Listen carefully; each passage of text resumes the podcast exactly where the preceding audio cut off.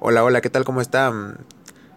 Vamos a tratar un tema un poco diferente a lo que veníamos eh, tocando en el, en el podcast.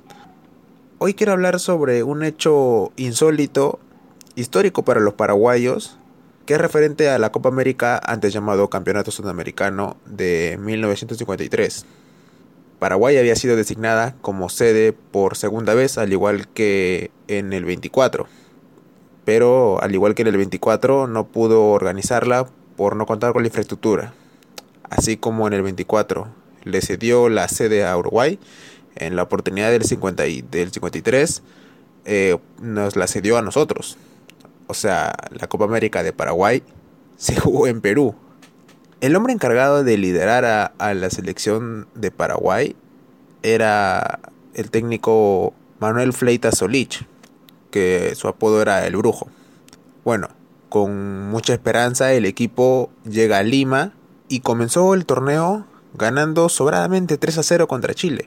En los siguientes partidos el equipo tropezó con rivales eh, difíciles y con su propia torpeza, ya que en el empate a 2 contra nosotros, contra la selección peruana, el entrenador paraguayo Fleita Solich realizó cuatro cambios en lugar de los tres que estaban eh, permitidos, por lo que los puntos terminaron siendo para, para nosotros. Y tras un empate de la selección paraguaya con Uruguay y ganarle a Bolivia, los cuatro primeros de la tabla eran primero Brasil con 8 puntos, segundo Perú con 7 puntos, tercero Paraguay con 6 puntos y cuarto Uruguay con 5 puntos. En ese momento los únicos con posibilidades de campeonar eran Brasil, Perú y Paraguay. Paraguay debía enfrentar a Brasil el 27 de marzo y al día siguiente jugábamos, eh, bueno, jugaba Perú contra Uruguay. Estos últimos, los uruguayos, ya eh, sin posibilidad, obviamente.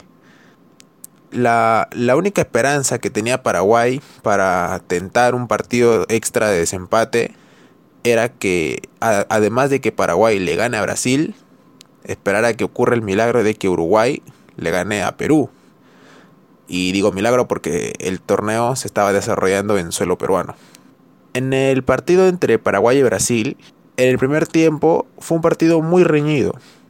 Nilton Santos de Brasil marcó el primero del partido y antes de, llegar al final del primer tiempo, Paraguay logra empatar con un gol de Atilio López. En el segundo tiempo, Paraguay no podía encontrar la manera de romper la muralla brasileña. El técnico Fleita Solich entonces, faltando 5 minutos para el final del partido, llama a alguien que nadie esperaba y, se hizo muy raro. Llamó al aguatero del equipo, Pablo León, que en realidad no era solo un aguatero, ya que era eh, wing derecho de Guaraní, pero eh, en esa época los planteles eran bastante reducidos. Entonces eh, necesitaban la ayuda de todo el plantel para apoyarse entre todos, básicamente. Fleta Solich hace ingresar a Pablo León, quien no había jugado ni un solo minuto en el torneo, y era tan poco probable que juegue que pues fungía de aguatero. Y cuando lo llama, Fleita Solich le dice a Pablo León, Ey, que hay gana que beco partido, que en guaraní significa entra a la cancha y gana el partido. Pablo León entra como la última esperanza del equipo y, el factor que, que, quizás sorprendió a Brasil, ya que eh, el tipo entra, recibe la pelota, hace dos, tres contactos en, en conducción, le mete un zapatazo a la pelota y marca el 2 a 1. Con este resultado, eh, la primera parte de la épica paraguaya estaba lista. Lo que faltaba era esperar el resultado entre el Perú y Uruguay. Eh, pues era muy difícil que pensar que Uruguay le pudiese ganar a Perú, ya que Perú ejercía de local y pues los uruguayos ya no se jugaban nada en el torneo. Todo el mundo esperaba que Perú se consagre frente, frente a su público. Eh, es más, la victoria de Uruguay era tan poco probable que el técnico paraguayo Fleita Solich abandonó la concentración en Lima y tomó un avión rumbo a Buenos Aires para negociar un contrato con un nuevo equipo. Bueno, La sorpresa se dio. En la capital peruana, Uruguay se impuso ante Perú por un rotundo 3 a 0. Con este resultado, paraguayos y brasileños se irían a un partido de desempate para ver quién se llevaría el título. El partido debía jugarse cuatro días después, el miércoles primero de abril. Fleita Solich, el técnico paraguayo, tuvo que regresar a Lima a toda prisa. Solo llegó a Lima unas horas antes del, del duelo decisivo. Una situación, la verdad, insólita eh, en el partido los jugadores paraguayos demostraron que entraron a la cancha con toda la mentalidad de destruir a los, a los rivales, ganando 3 a 0 al término del primer tiempo.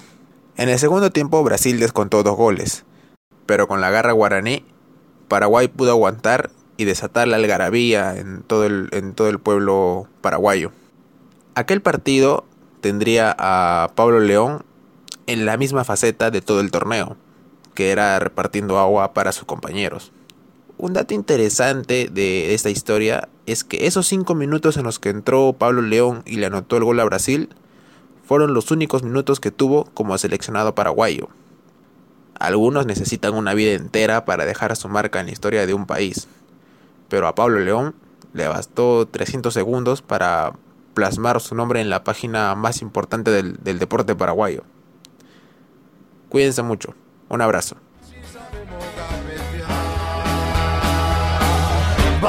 Para ahuyentar la muerte.